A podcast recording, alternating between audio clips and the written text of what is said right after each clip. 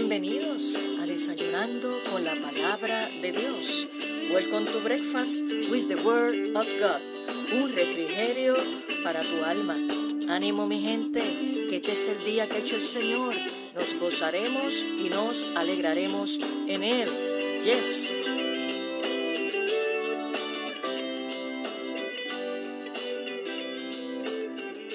Buenos días y Dios te bendiga rica y abundantemente en este maravilloso día que Dios nos ha regalado, en su inmenso amor y en su inmensa misericordia, porque nuevas son cada mañana sus misericordias, perdón, y grande su fidelidad. Qué bueno que has conectado en el día de hoy, comienzo de semana, hoy lunes 28 de diciembre de 2020, ya próximos a culminar este año y espero que hayas pasado un buen fin de semana eh, de Navidad junto a tus seres queridos y que la paz de Dios eh, reine en tu vida y en toda tu familia, confiando en Dios, en sus promesas que son fieles y son verdaderas. Así que ánimo, desato sobre tu vida fe, esperanza y gozo no temas, no te desanimes, porque si Dios está contigo, dice su palabra, si Dios con nosotros, ¿quién contra nosotros? Y en el desayuno del día de hoy, quiero compartir de la palabra de Dios, del Evangelio de Juan, el capítulo 4, el verso 23. Evangelio de Juan, capítulo 4, verso 23. Y hoy vamos a estar hablando sobre el tema el Espíritu Santo y el creyente y lo vamos a estar compartiendo en dos secciones, o sea, en dos partes. Y hoy vamos a cubrir la primera parte de la exhortación que nos hace la palabra eh, del Señor sobre el Espíritu Santo y el creyente. Y vamos a usar varios textos bíblicos eh, conforme a los tópicos que vayamos mencionando, pero el texto base que quiero compartir en el día de hoy con cada uno de ustedes es en el Evangelio de Juan, capítulo 4, verso 23, y de ahí seguimos compartiendo otros textos bíblicos bajo este tema. Y lee así la palabra del Señor. Mas la hora viene, y ahora es, hablando Jesús, cuando los verdaderos adoradores adorarán al Padre en espíritu y en verdad, porque también el Padre tales adoradores busca que le adoren. Así que los verdaderos adoradores adoran al Padre en espíritu y en verdad. Y si nos dice Jesús en su palabra que los verdaderos adoradores, está implícito ahí que hay falsos adoradores. Así que los que son los verdaderos adoradores son los que el Padre conoce, que le adoran en espíritu y en verdad. Y por eso vamos a hablar en este día sobre este tema, el Espíritu Santo y el creyente, en la primera parte y luego en el próximo episodio, en el día de mañana, Dios mediante, culminamos entonces esta enseñanza. Entonces, la palabra de Dios en varias de sus partes, nos llama y nos exhorta a ser llenos del Espíritu Santo, del Espíritu Santo, perdón. Somos exhortados a ser llenos del Espíritu Santo. Ese es el primer tópico que quiero compartir en este día. Somos exhortados a, número uno, ser llenos del Espíritu Santo. Escucha cómo nos dice el apóstol Pablo, inspirado por el Espíritu de Dios, en el capítulo 5, verso 18 del libro de Efesios.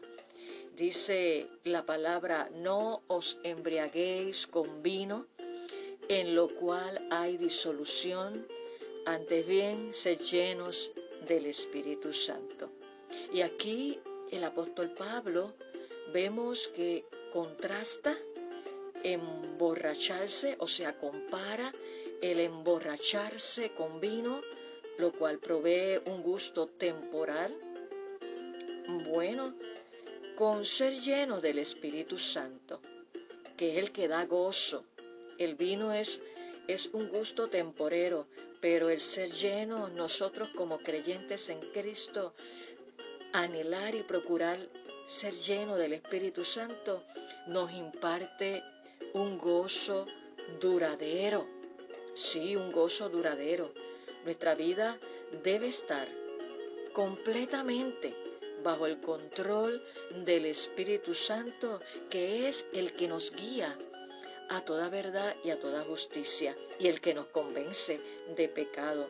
Así que nuestra vida debe estar dirigida bajo el control del Espíritu Santo, de tal manera que nuestras acciones y nuestras palabras no dejen duda alguna de que estamos llenos de la presencia del Espíritu Santo de Dios. Es la evidencia, es el fruto de que estamos llenos del Espíritu Santo de Dios y que Él tiene el control de cada área de nuestra vida cuando nuestras acciones y nuestras palabras lo reflejan así, porque Jesús también nos dice en su palabra que por los frutos los conoceréis.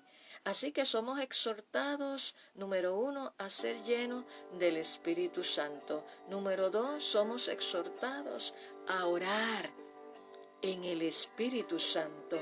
Ahí mismo, en esta carta a los Efesios, en el capítulo 6, el verso 18, dice, orándoles en todo tiempo, con toda oración y súplica en el Espíritu, orando en todo tiempo, con toda oración y súplica en el Espíritu, y velando en ello con toda perseverancia y súplica por todos los santos. Quiero decirte en esta hora que al orar en todo tiempo no significa que abandonemos nuestros quehaceres para orar, sino que podamos tener una vida de oración y hacer que nuestra vida sea una oración viviente en este mundo que necesita la poderosa intervención de Dios. Y toda nuestra vida entera debe ser una oración a Dios. Por eso también en la carta a la Tesalonicense también nos dice ese verso corto, orad sin cesar. Y es que nuestra mente, aún haciendo las tareas y cumpliendo con las responsabilidades que cada uno tenemos, cuando estamos conectados con el Dios Todopoderoso, estamos ahí en constante oración, pidiéndole que nos dé sabiduría y nos dé dirección y presentando las necesidades de las personas que están alrededor nuestro y las nuestras también pero también de aquellos que nos piden oración y que por esta nación, por, por el mundo, por los misioneros que también necesitan.